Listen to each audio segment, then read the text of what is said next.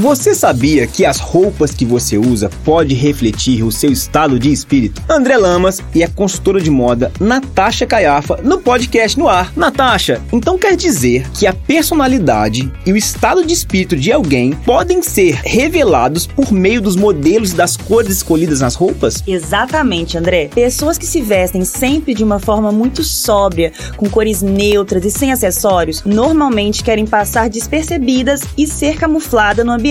Normalmente são tímidas e com poucas palavras. No outro extremo, as que abusam do colorido vão naturalmente chamar mais atenção para si mesma. A alteração de humor pode ser percebido quando a pessoa muda seu estilo de forma radical, seja por um momento ou por um período da sua vida. Sair do sóbrio para o casual, do colorido para o preto, ou deixar as roupas leves para se esconder em roupas fechadas e mais pesadas, como uma forma de se proteger do mundo. Eu percebo que uso muito preto, mas isso não quer dizer que quero passar despercebido, né? André, o preto pode ser também um facilitador, algo que você veste, combina com qualquer peça. É um coringa. Mas você sabia que o preto não é a cor que combina com todos os tons de pele, e sim o azul? Por isso, é importante fazer uma análise de coloração pessoal, pois dessa forma você vai conseguir entender as cores que imprimem seu verdadeiro estado de espírito. Toda essa conversa de cor e humor me fez lembrar de um filme que tem tudo a ver com o tema e quero indicar para vocês. Chame a família toda e assista Trolls, uma animação divertidíssima que mostra exatamente como as cores podem influenciar o nosso humor. Para ouvir esse e mais conteúdos do podcast no ar, siga meu Instagram,